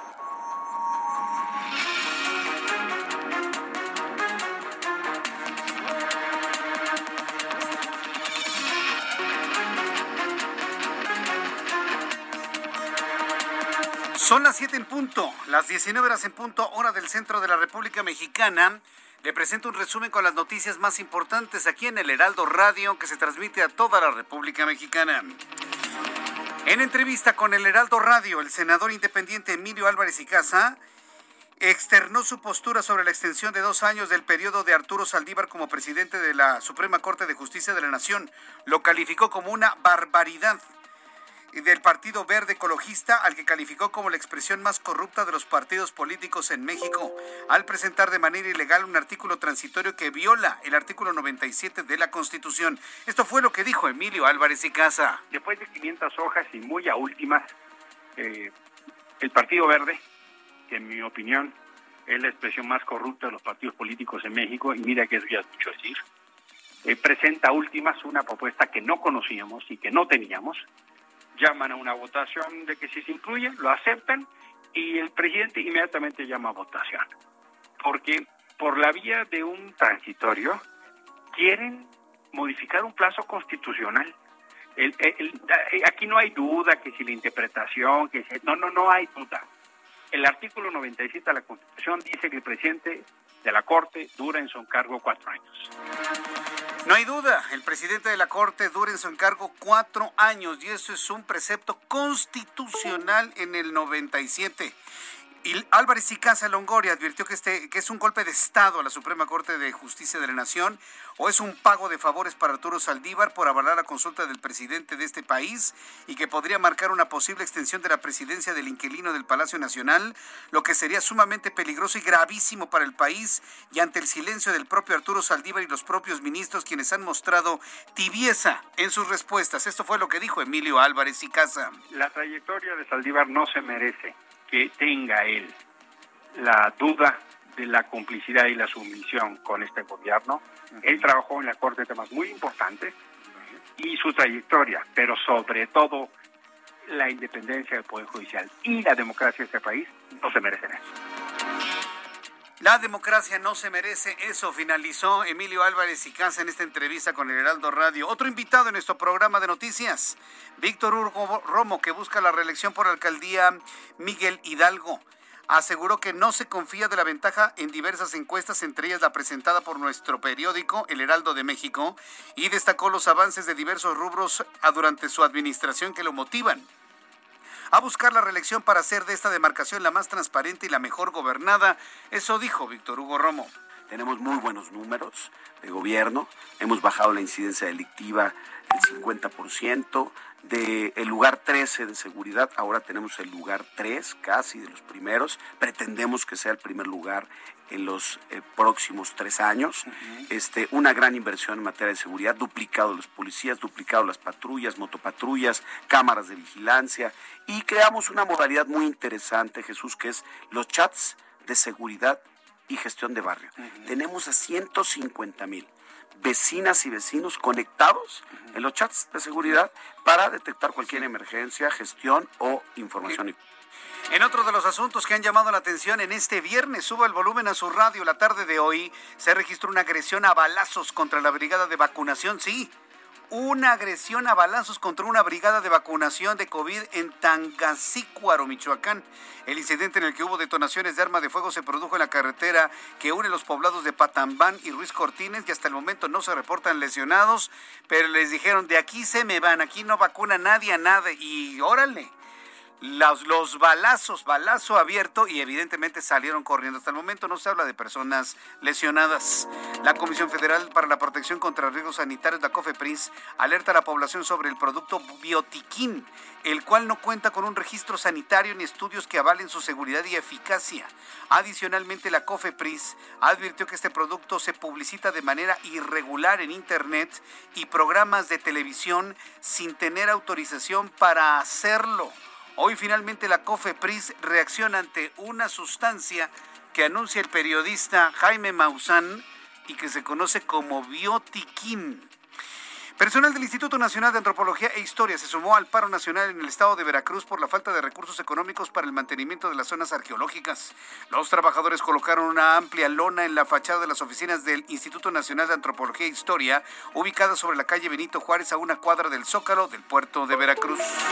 Mario Cárdenas Guillén, el M1 o el Gordo, hermano del narcotraficante ex líder del cartel del Golfo Ciel Cárdenas Guillén, fue sentenciado a 20 años de cárcel por delincuencia organizada bajo la hipótesis de cometer delitos contra la salud con funciones de administración, supervisión o dirección, por lo que permanecerá recluido en un centro federal de readaptación social. Captan al expresidente Echeverría en Ciudad Universitaria cuando acudió por su vacuna. Este viernes, el expresidente de México, 1970-1976, Luis Echeverría Álvarez, existe, vive todavía, va a cumplir casi 100 años acudió al Estadio Olímpico Universitario cuando recibía la que sería su segunda dosis de la vacuna contra COVID-19. Tras 10 años sin aparición pública, el presidente de México, Luis Echeverría, 1970-1976, fue fotografiado en el marco de la campaña de vacunación ante la pandemia del coronavirus. Luis Echeverría tiene 99 años de edad. Un alto funcionario del gobierno estadounidense que prefirió el anonimato reveló que el presidente de Estados Unidos, Joe Biden, mantendrá la cantidad de refugiados admitidos en el país en una cuota históricamente baja de 15 mil personas, rompiendo su promesa de aumentar el número de desplazados acogidos. Son las noticias en resumen. Le invito para que siga con nosotros. Le saluda Jesús Martín Mendoza.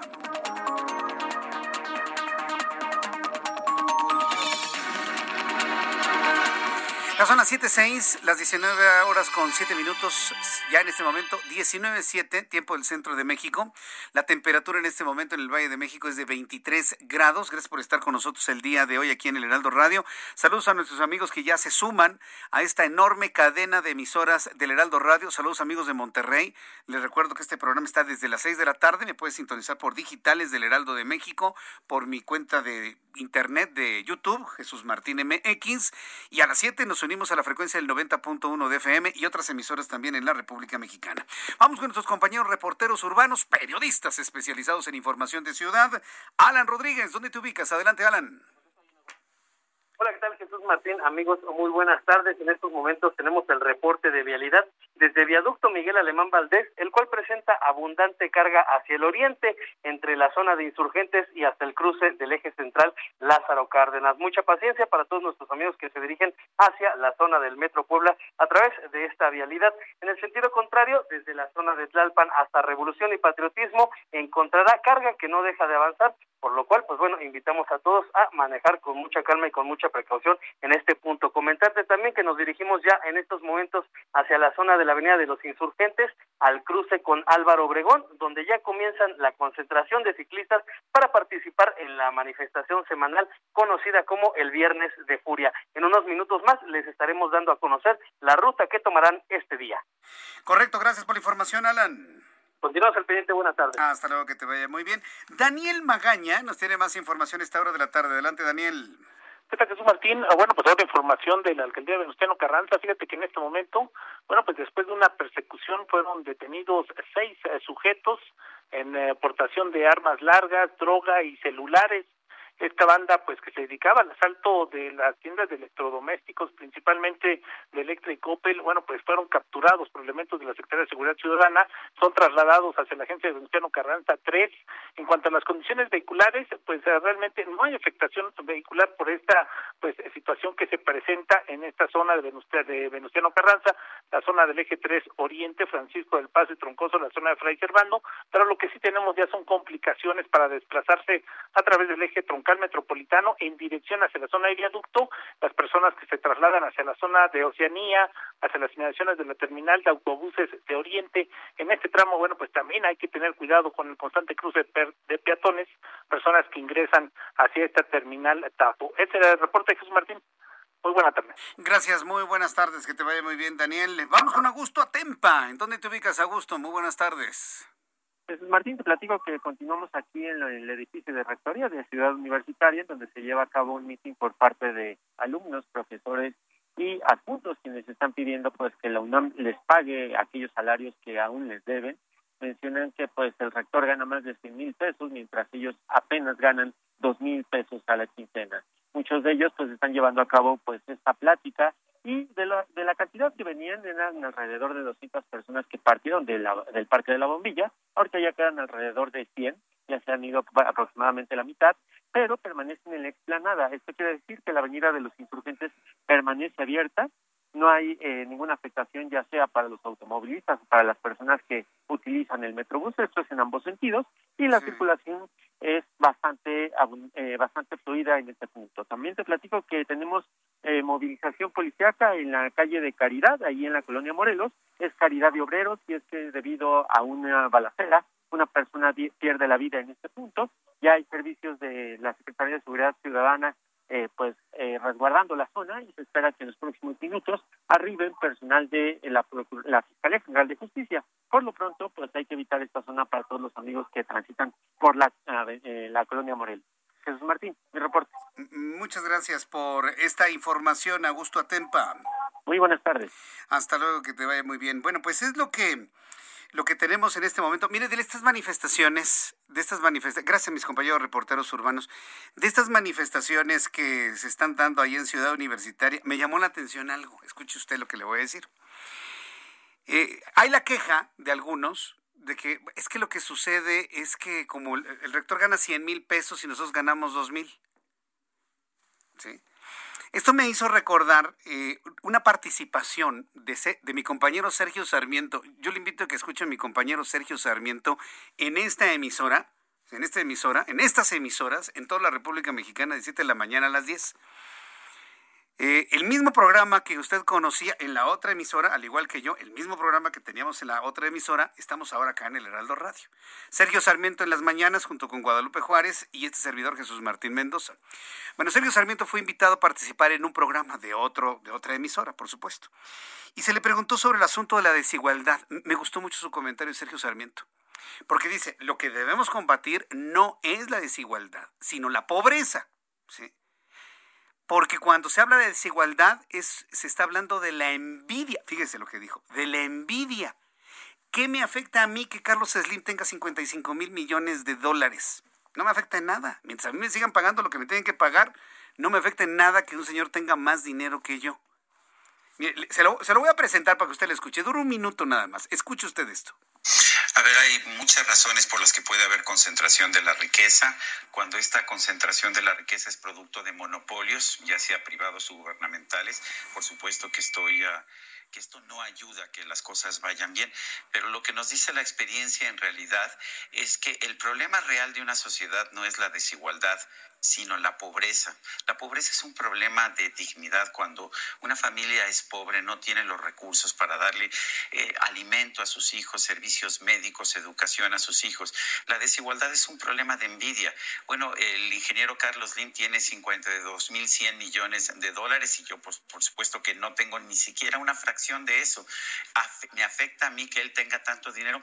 Por supuesto que no me afecta, sobre todo si consideramos que la mayor parte de sus recursos no es que tenga una alberca llena de, dinero, sino que lo que tiene son fierros de telefonía, antenas de transmisión, eh, tiene instituciones financieras, tiene minas, tiene constructoras, tiene productoras de, de cemento, pero, pero lo que tiene son activos productivos y esto por supuesto no me afecta. Creo que tenemos que empezar a darnos cuenta de que el problema fundamental que tenemos como sociedad es la pobreza. Ese sí es un problema de dignidad humana y la desigualdad es un simple problema de envidia y pues la verdad me parece tonto siquiera concentrarse en ese tipo de problemas. ¿Cómo ve lo que dijo Sergio Sarmiento? Bueno, a mí me pareció buenísimo. Nunca había escuchado un análisis hablando precisamente de la desigualdad que sea un problema de envidia. Alguien podrá estar de acuerdo, otros pues, no, no estarán de acuerdo, pero precisamente esto es lo que desata el debate en este, en este tipo de temas. Le envío un caluroso saludo a mi compañero Sergio Sarmiento, mi querido Sergio, como siempre, escuchándote en las mañanas y bueno, pues haciendo de la radio, del Heraldo Radio, el mejor lugar para informarse todas las mañanas. Así que no se lo pierda. Sergio Sarmiento en el Heraldo Radio con Guadalupe Juárez de 7 de la mañana a 10 de la mañana en estas frecuencias. Vamos con Daniela García, vamos con Daniela García, nuestra corresponsal en, en eh, Monterrey, Nuevo León, en Monterrey, Nuevo León. Feliz cumpleaños, ¿eh, Daniela? Sé que fue tu cumpleaños en esta semana y bueno, aunque sea tarde, pero todavía se vale. Bienvenida, gracias, Daniela, bienvenida. Muchas gracias, Jesús Martín, te lo agradezco bastante y pues con información sobre el regreso presencial a clases y la vacunación a maestros aquí en el estado de Nuevo León.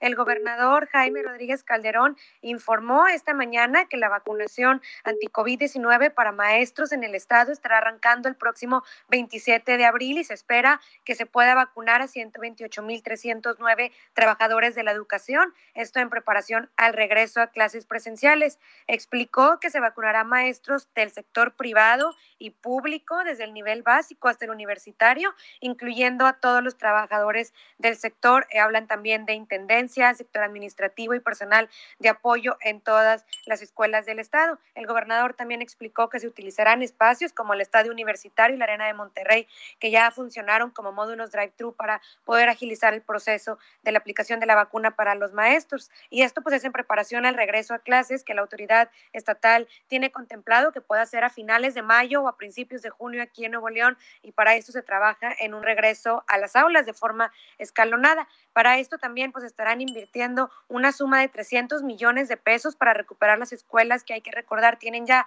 13 meses o más en el olvido sin utilizarse aquí en la entidad, por lo que esperan que se pueda utilizar este dinero para recuperarlas en el, en el tiempo de una semana. Para esto se convocará a los padres de familia para que sean parte parte del proceso de recuperación y mantenimiento y se levante junto a ellos un censo que reúna las necesidades que tiene cada uno de los planteles. Sin embargo, pues el gobernador sí condicionó el retorno a las aulas dijo, en caso de que se, se, detecte que hay un brote en alguna de las escuelas de Nuevo León, pues se dará marcha atrás del regreso a esa escuela, se cerrará y se creará un cerco sanitario sobre esa escuela para identificar de dónde llegó el brote y cómo controlarlo para que no se esparza de mayor manera. En cuanto pues las vacunación, pues estaremos esperando que sea el 27 de abril aquí en Nuevo León y se habla de que serían las vacunas de Cancino las que se aplicarían a los maestros en el estado. Correcto. ¿Cancino es de una sola dosis o de dos dosis, Daniela? Recuérdame. Es de una, dosis. es la vacuna de origen chino, que es de una dosis por el momento. También se busca que para esto pues, pueda ser más ágil y más rápido el regreso de los maestros a las aulas. Eso suena bastante bien. Pues Daniela, como siempre, muy atentos a la información que se genera allá en Monterrey, Nuevo León. Y te envío un enorme saludo de parte de todo el auditorio del Heraldo Radio. Te enviamos una gran felicitación de cumpleaños esta semana. Gracias, Daniela. Muchísimas gracias, estamos muy pendientes. Que tengan muy bonita la información. Gracias, Daniela García, nuestra corresponsal en Monterrey, Nuevo León. Son las 7 con 17, las 7 con 17. Envío un saludo a Ingrid Salinas. Me está escribiendo Ingrid Salinas, dice Jesús Martín, mándame un saludo, te ando escuchando. Ah, pues muchos saludos, Ingrid. Hace mucho que no sabía de ti. Me tienes que platicar cómo va tu equipo de fútbol. ¿sí? Si todavía están, si todavía vive el equipo de fútbol, valdría la pena que algunos de nuestros reporteros hicieran un trabajo periodístico sobre el equipo de fútbol que tú lidereas. Si todavía estás ahí, pues avísanos y armamos algo, porque sin duda es interesante cómo ustedes han logrado salir adelante en estos equipos de fútbol americano, ¿eh? No estoy hablando de fútbol soccer, estoy hablando de fútbol americano. Gracias Ingrid Salinas, saludos de tu parte a todo el equipo del Heraldo Radio. Tenemos toda la información de economía y finanzas, por supuesto, con Héctor Vieira. La Bolsa Mexicana de Valores cerró la sesión de este viernes con una ganancia del 0.44% al avanzar 212.88 puntos, con lo que el índice de precios y cotizaciones, su principal indicador, se ubicó en 48.726.98 unidades. Además, a nivel semanal su ganancia acumulada fue del 2.31%, su mejor nivel en los últimos dos años. En Estados Unidos, el Dow Jones cerró la jornada de hoy con una ganancia del 0.48%, equivalente a 164.68 puntos, para ubicarse en 34.200.67 unidades. El Standard Poor's hizo lo propio al avanzar 0.36%, equivalente a 15.0.5 puntos, para llegar a 4.185.47 unidades, mientras que el Nasdaq avanzó 0.1%, equivalente a 13.58 puntos, para ubicarse en 14 1052.34 unidades. En el mercado cambiario, el peso mexicano se recuperó 0.01% frente al dólar estadounidense, al cotizar en 19 pesos con 81 centavos a la compra y 19 pesos con 91 centavos a la venta en ventanilla. El euro, por su parte, se cotizó en 23 pesos con 28 centavos a la compra y 23 pesos con 87 centavos a la venta. La Secretaría de Hacienda y Crédito Público reveló que después de tres años de bajas consecutivas, la deuda de los estados y municipios aumentó 2.1% en términos reales durante 2020, esto como resultado de una menor recaudación tras la pandemia de COVID-19, con lo que se ubicó en 637.275 millones de pesos, de los cuales 37.236 millones son de corto plazo.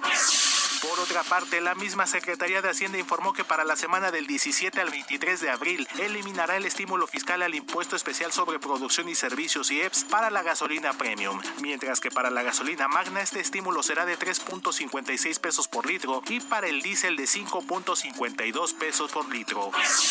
La calificadora Fitch Ratings advirtió que factores como la lentitud en la campaña de vacunación contra el COVID-19, así como las restricciones de movilidad económica que prevalecen por la pandemia, han mermado la recuperación económica de México, además de generar presión en la rentabilidad de los bancos en el país. El Bitcoin registró este viernes su segunda caída consecutiva de la semana al perder más de 2 mil dólares con respecto a la jornada de ayer, por lo que se ubicó en 60.514 dólares por unidad, lo que vuelve a generar dudas sobre el crecimiento que tendrá esta criptomoneda durante el resto del semestre. Informó para las noticias de la tarde Héctor Vieira.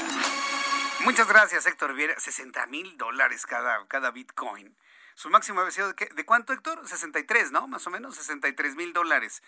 Pero 64 mil dólares, me dice Héctor Vieira. Pero llegó a bajar como hasta 53 mil, ¿no? Hace como una semana. Y luego volvió a subir.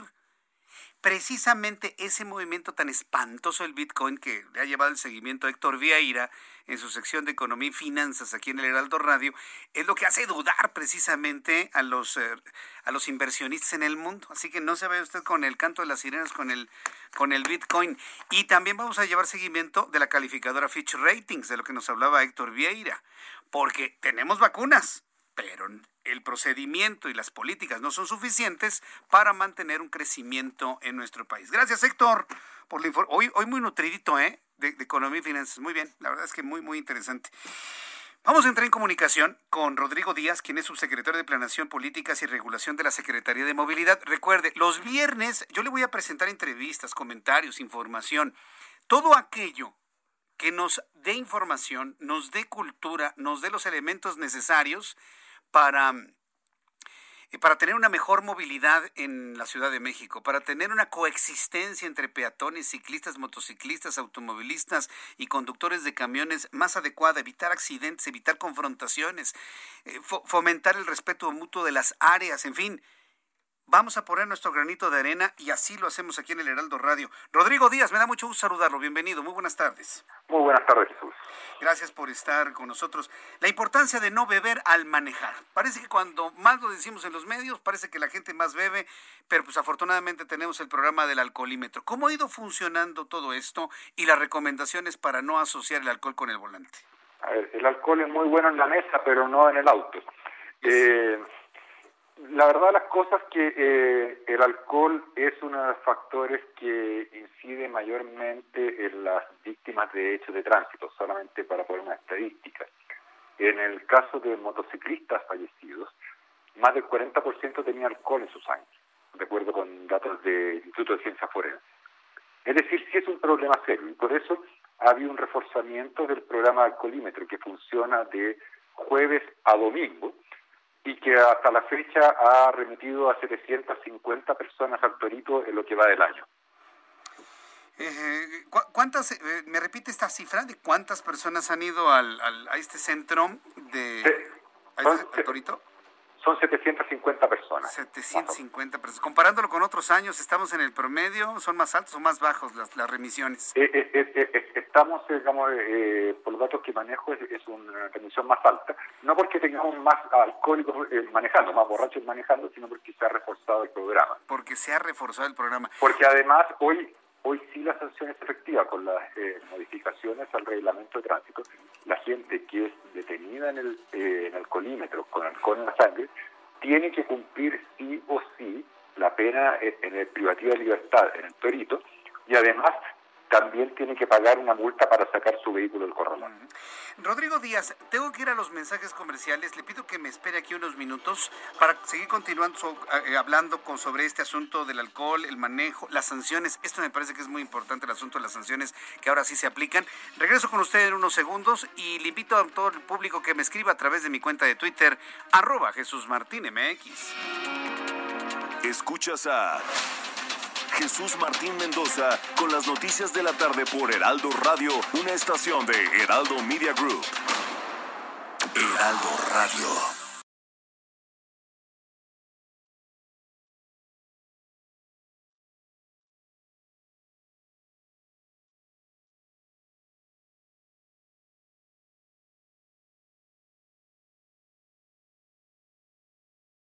Heraldo Radio. Escucha las noticias de la tarde con Jesús Martín Mendoza. Regresamos.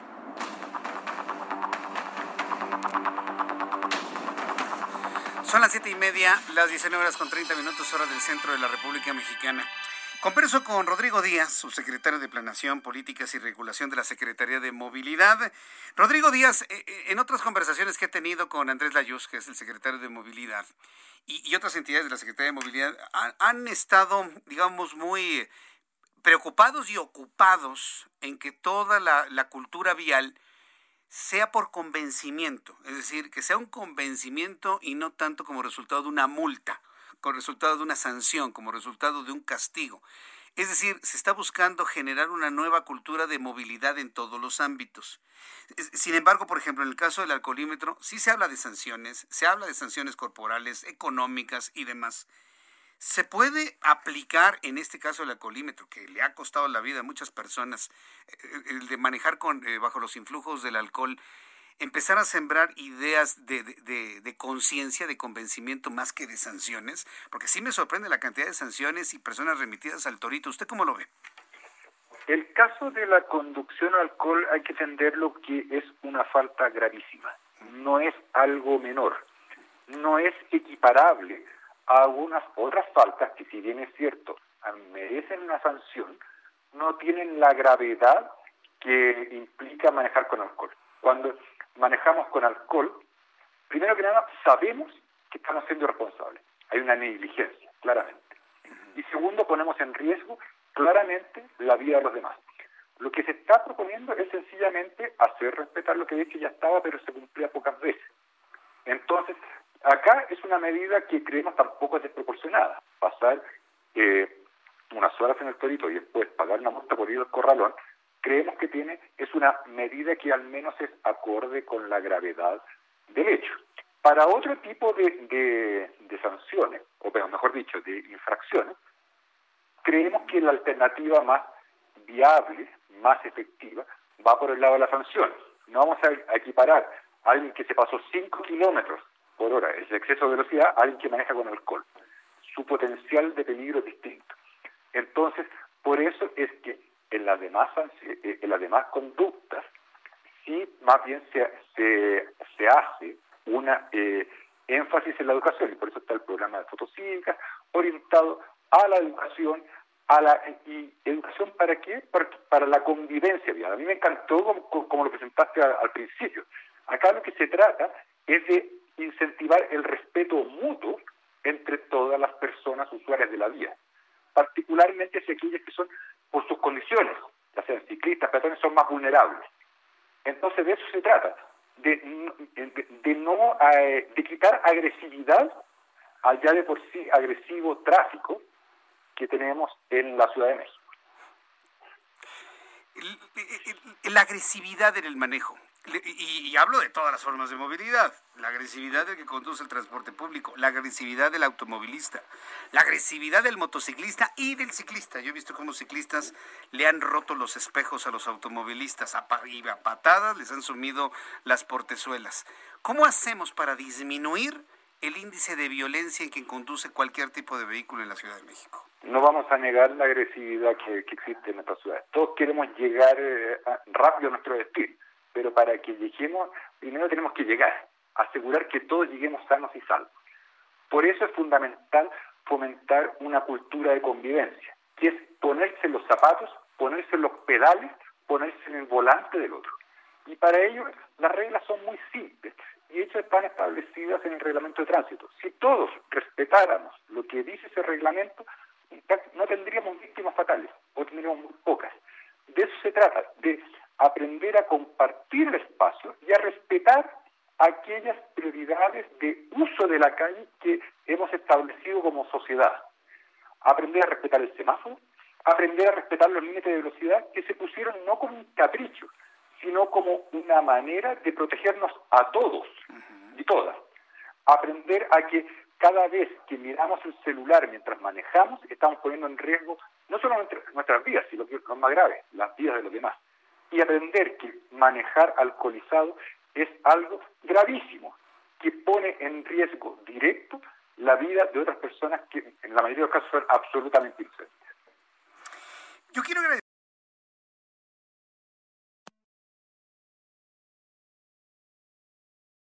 conducir bajo los influjos del alcohol. Rápidamente coménteme en, esta última parte, licencias tipo B para taxistas están ya disponibles en la aplicación de CDMX, ¿verdad?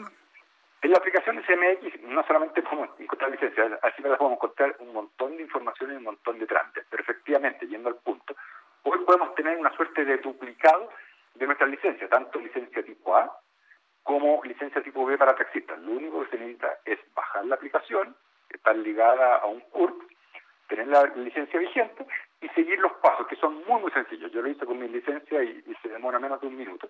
Y así obtenemos una copia digital que es igual de válida que la copia física. Y acá es muy importante, aprovechando que estamos hablando de alcohol. Con esta misma app podemos pedir un taxi. Si vamos a salir, vamos a tomar, no volvamos manejando con alcohol en la sangre. Si, si, si tenemos, si nos bebimos, unas copas de más, pidamos ya sea un servicio de aplicación, o si no, podemos ocupar la misma app para pedir un taxi. De eso se trata, de proteger a los demás.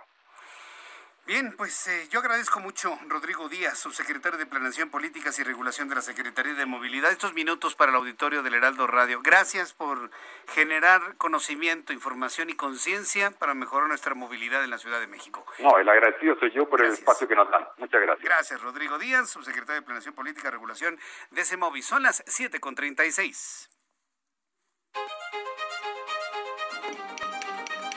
Ruta 2021, la ruta hacia las elecciones presenta. Ruta 2021 y con esta idea que yo le he compartido, hombres, mujeres y propuestas. Mujeres, hombres y propuestas. Más allá de los partidos políticos, propuestas. Tenemos que ser una sociedad que pida, no, no que pida, que exija a los candidatos a todos esos hombres y mujeres que están buscando un puesto de elección popular el 6 de junio, propuestas, pero propuestas reales, cumplibles, cercanas, aterrizadas. En la medida que usted y yo hagamos un análisis de hombres, mujeres y propuestas, inclusive vamos a estar traspasando la barrera que tanto nos ha nos duele y está marcada en la historia de los partidos políticos. Tengo en la línea telefónica a Vidal Llerenas Morales. Él es candidato de la Alianza del Movimiento de Regeneración Nacional y Partido del Trabajo a la alcaldía Azcapotzalco. Vidal Llerenas, gusto en saludarlo. Bienvenido al Heraldo Radio. ¿Cómo le va? ¿Cómo estás? Buenas tardes a tus órdenes. Gracias por estar aquí. Eh, ¿Cómo van en la campaña? ¿Cuál es el plan de trabajo durante todos estos días, sobre todo para ofrecer estas propuestas de las que estoy platicando con el público? Bueno, mire, en cuanto a propuestas, hacemos algo muy concreto, que mira, si me voy a echar una flor yo solito, pero yo creo que ningún candidato lo hace. Diario posteamos una propuesta, en Twitter y en Facebook. No sé, la 8, porque nosotros empezamos campaña desde el viernes por el tema de la licencia de los alcaldes. Entonces, todos los días ponemos a disposición del público una, una propuesta. Más allá de un documento complejo que tenemos en donde combinamos propuestas específicas por temas a grandes propuestas en temas que nos interesa en, en Azcapotzalco. Hay uno que particularmente nos, nos emociona, que es que ya hemos trabajado con la jefa de gobierno todos estos años para mover un centro de transferencia de residuos en la colonia del gas, esta colonia que está como enfrente de Atlampa y Instituto Interior, ya está operando la nueva en Vallejo y vamos a hacer un parque de 18 mil metros cuadrados. Ese tipo de propuestas que estamos haciendo. Eh, eh, en una zona muy céntrica de la ciudad. Ah, es, es, interesante porque la Ciudad de México ya no tiene área donde extenderse para lo verde. ¿Cómo van a encontrar esas casi dos hectáreas? Es moviendo un centro de transferencia de residuos que está ahí en la, en la colonia del gas, justo, por ejemplo, cerca de, de, está la escuela Justo Sierra, por ejemplo, ahí sobre el circuito interior. Una parte en Escapuzalco, está una parte en, en Cuauhtémoc, eh, muy cerca de ahí está. Este es uno de los edificios grandes sobre, sobre el circuito interior. Y, y ahí, se, ahí hay, opera hoy un centro de transferencia de residuos.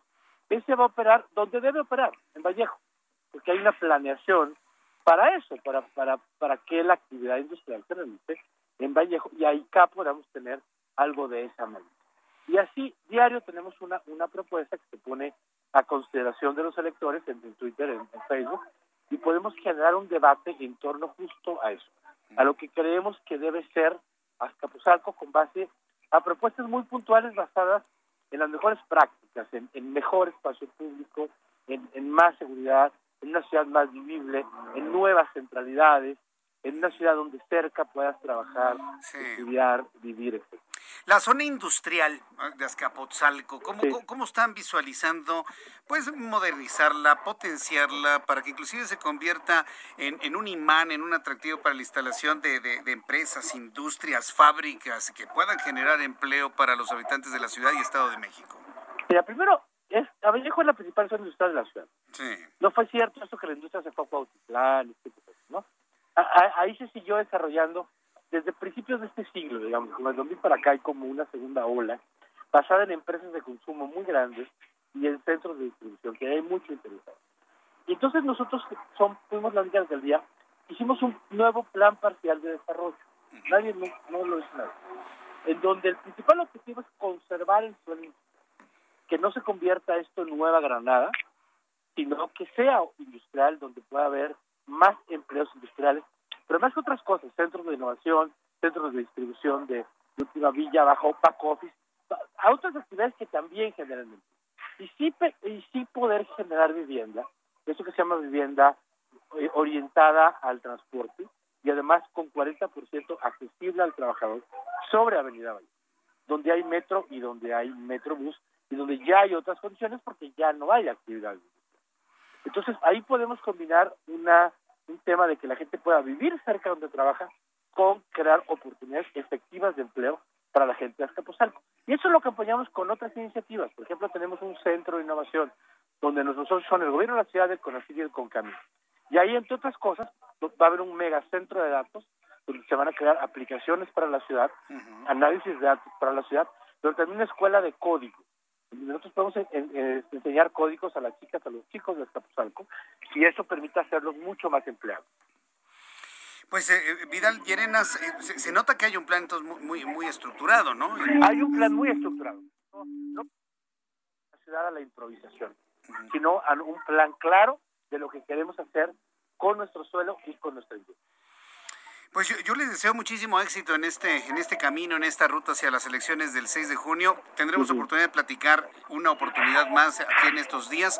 Estamos platicando con todos los candidatos de todos los partidos, con todas las propuestas, porque estamos haciendo también un llamado a una votación masiva. Esta elección intermedia tiene hay que, votar todos el 6 de junio. Una gran participación, debe tener una gran participación.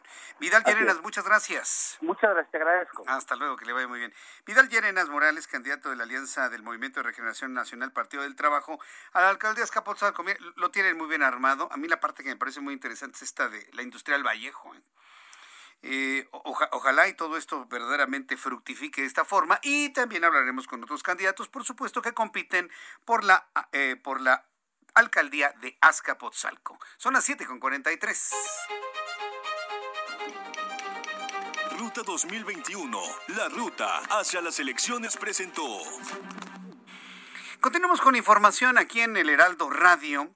Eh, fíjese que de todo esto que platicamos al inicio de nuestro programa, si no lo escuchó, sobre todo nuestros amigos que nos escuchan en emisoras que se enlazan a partir de las 7, ojo Monterrey, platiqué con Emilio Álvarez y Casa, que es senador de la República sin partido, y opinó precisamente sobre este artículo transitorio que ha sido muy, muy comentado, muy combatido y que extiende de manera inconstitucional dos años la permanencia del presidente de la Suprema Corte de Justicia de la Nación, Arturo Saldívar. En lugar de que se vaya en el 22, se va a ir hasta el 24. Eh, eh, eh, hablamos precisamente de lo que está pidiendo, le están pidiendo a la Cámara de Diputados de echar para atrás, aprobar las reformas al Poder Judicial, que de suyo son importantes, pero dejar en el camino este experimento, este laboratorio, en este transitorio, para ver si es posible extender a manera de transitorios por encima de la Constitución los periodos de gobierno de un presidente de la Suprema Corte, de un presidente municipal, de un gobernador o de un presidente de la República. Fíjese nada más de lo que estamos hablando. Entonces, yo le invito a nuestros amigos que no escucharon esta entrevista a que una vez que concluya a través de nuestra cuenta de Twitter, arroba Jesús Martín MX, a través de YouTube, Jesús Martín MX, a través de Spotify del Heraldo de México, volver a escuchar nuestro programa y escuchar esta importante entrevista sobre el análisis de lo que esto significa para México, para el futuro y lo que tenemos en la mesa. ¿Por qué? Porque lo aprueba la Cámara de Senadores Empieza el rechazo en la Cámara de Diputados, que es la Cámara Revisora. Hay un silencio sepulcral desde la Suprema Corte de Justicia de la Nación. Bueno, casi sepulcral. Hay un documento en el que dicen que no se van a pronunciar sobre el caso hasta que termine el periodo legislativo. No ha terminado, eso es cierto pero sobre todo el apoyo que en su momento dio el presidente de la República, el presidente de este país, quien asegura esta mañana estar de acuerdo con la reforma al Poder Judicial que permitirá su renovación y contempla en este transitorio la extensión de la permanencia de Arturo Saldívar como presidente de la Suprema Corte de Justicia de la Nación. Él dice que hay vicios que se deben eliminar como el nepotismo y la corrupción de jueces y magistrados pero también extender el cargo de un funcionario público por encima de la ley y sin discusión, eso, presidente, se lo digo aquí, es corrupción. Eso que hicieron los senadores a mandato de usted, eso se llama corrupción aquí y en China. Usted llegó diciendo que iba a combatir la corrupción. Esto que está usted haciendo es corrupción. Así se lo digo. Vamos a escuchar lo que dijo esta mañana. Yo estoy de acuerdo en la reforma al Poder Judicial. Estoy totalmente de acuerdo en la renovación del Poder Judicial, porque lo mismo que sucedía con el Poder Ejecutivo, hay muchos vicios, hay corrupción, hay nepotismo en jueces, en magistrados, en ministros, y hay constancia de lo que estoy dando a conocer. Es una incongruencia lo que dice el presidente. Hay nepotismo y corrupción, pero estoy ordenando que el presidente de la Suprema Corte se vaya dos años más para que se vaya junto conmigo. ¿Se da cuenta del despropósito? Y a mí me da mucha pena mis colegas que, no pueden, no quieren por miedo señalar este tipo de cosas, ¿eh? o por conveniencia también, que no pueden señalar esto. Está diciendo el presidente, haciendo una lista pormenorizada de los vicios de la Suprema Corte. Ha de ser, ¿no? Ha de ser. Vivimos en un país profundamente corrupto. Pero que el que llegó diciendo que iba a eliminar la corrupción haga las mismas corruptelas y peores, eso está verdaderamente de la patada. De la patada, por decirlo en términos muy, muy llanos y muy coloquiales. Hace una lista de todas las corruptelas dentro de la Suprema Corte, perfecto, vamos tomando nota y vamos eliminándolas, y remata diciendo, y estoy de acuerdo con lo, de la extensión del tiempo del presidente de la Suprema Corte, pues eso también es corrupción, señor, también lo es, es inconstitucional vamos a ver qué pasa en la Cámara de Diputados. Yo tengo, se lo plantea Emilio Álvarez y Casa, yo no sé si ya tener fe en este tiempo, ¿eh? Yo, yo, no sé si podamos tener fe. Alguien me puede calificar hasta de, de ingenuo, de inocente, ¿no? Pero yo tengo la fe de que el transitorio pare en la Cámara de Diputados. No estoy hablando de que echen atrás la reforma al Poder Judicial, claro que no. Que continúe, que vaya. Yo creo que hay cosas muy rescatables pero que el transitorio de la extensión del tiempo, que a todas luces es un laboratorio, ese que vaya para atrás. Yo pienso que va a ir para atrás, ¿eh? desde mi punto de vista. Vamos a ver finalmente qué es lo que sucede. Y si no va para atrás, ¿sabe quién tiene la obligación moral, la obligación ética de pararlo? El propio Arturo Saldívar. Pues él es el presidente de la Suprema Corte, el garante de la defensa de la legalidad en el país y el respeto a la Constitución. ¿Qué fue lo que dijo el presidente de la República y quienes tienen cargos de, elección popular? ¿Qué es lo que dicen cuando juran protesta? ¿Sí? ¿Qué es lo que juran? Valdría la pena que lo recordara el presidente. Juran guardar y hacer guardar la constitución de la República Mexicana y todas las leyes que de ella emanen. Y de no hacerlo así, que el país y el pueblo me lo demanden. Eso dicen cuando toman posesión y creo que el presidente lo está haciendo perfectamente bien. Está guardando la Constitución, pero en un cajón. Son las 7.49, las 7.49 hora del centro de la República Mexicana. Bien, pues continuando con la información, qué bueno, es fin de semana, ¿no? Qué bueno que ya es viernes, porque tuvimos una semanita, mire, una semanita espantosa. Yo le propongo que este fin de semana nos relajemos, que convivamos con la familia, que coma algo rico. Ya, ya vamos a retomar fuerzas para el próximo lunes. Y por lo pronto, ¿qué le parece? Recomendaciones de cine, como todos los viernes, con Adriana Fernández. Bienvenida, Adriana. Qué gusto saludarte. Adriana Fernández, nuestra especialista en cine. Ya, ya te escucho ahora sí. Bienvenida, Adriana. ¿Ya me escuchas? Ya, muy bien. ¿Me escuchas bien, Jesús Martín? Adelante, claro que sí. sí, pues ya listos para disfrutar porque sí que hemos tenido una semana muy pesada, Jesús Martín. Así que vamos a ver primero una serie que está en Amazon Prime Video y que se llama La Templanza. Esta serie es española y nos cuenta la historia de dos familias de origen español precisamente, una encabezada por Mauro Larrea, quien se vuelve minero, y otra por Soledad, quien es eh, hija o nieta de un rico hacendado productor de Jerez.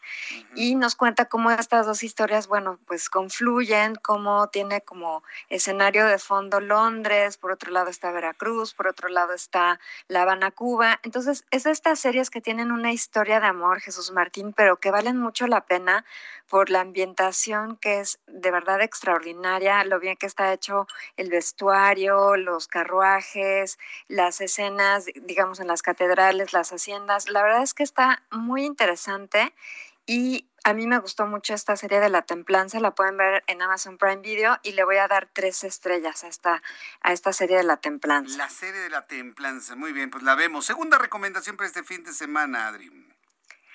La segunda, Jesús Martín, fíjate que es una película que estoy segura prácticamente que se va a llevar el Oscar y se llama Nomadland, como tierra de nómadas.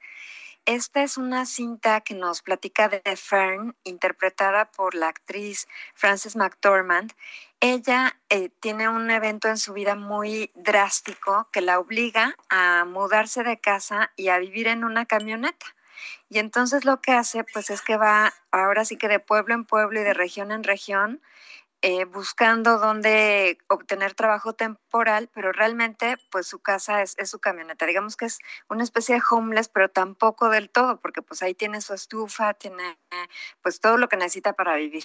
Me gustó esta película, Jesús Martín, porque nos lleva, está basada en, en historias reales de personas que así viven, que así vivieron una situación muy, muy similar por lo que sucedió en un eh, pueblo en Colorado y como te decía, es la favorita, de hecho, para llevarse el Oscar a Mejor Película.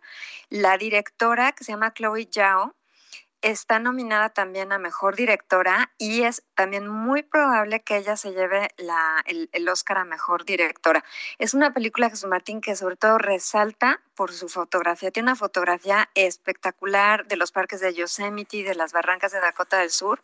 Es una película muy contemplativa, es una película pausada, pero que vale mucho la pena y le voy a dar tres estrellas a Nomadland o Tierra de Nómadas y que además seguro casi sí. que gana el Oscar. Estoy casi segura de que lo va a ganar. Oye, lo voy a ver sobre todo por los paisajes, porque el Parque Nacional Yosemite, la verdad es muy bonito. ¿eh? A, mí, a mí la verdad es uno de los sí. parques nacionales que más más me gusta. Nada más por eso la voy a ver, ¿eh?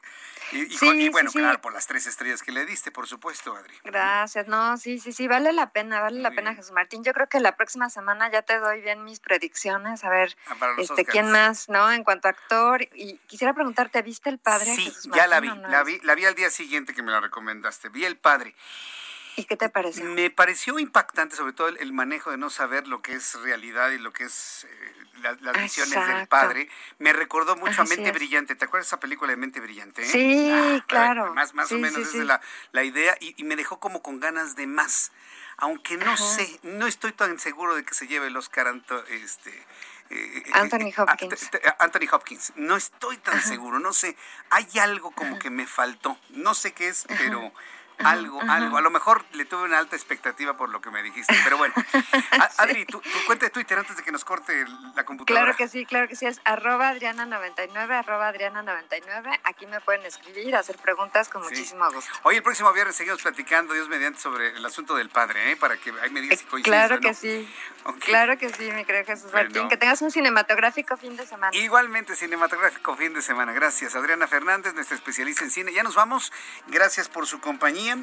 Eh, le- mañana 9 de la mañana sí tengo programa en digitales. Próximo lunes, 2 de la tarde, Heraldo Televisión, 6 de la tarde, Heraldo Radio. Jesús Martín Mendoza, gracias. Hasta mañana. Esto fue las noticias de la tarde con Jesús Martín Mendoza.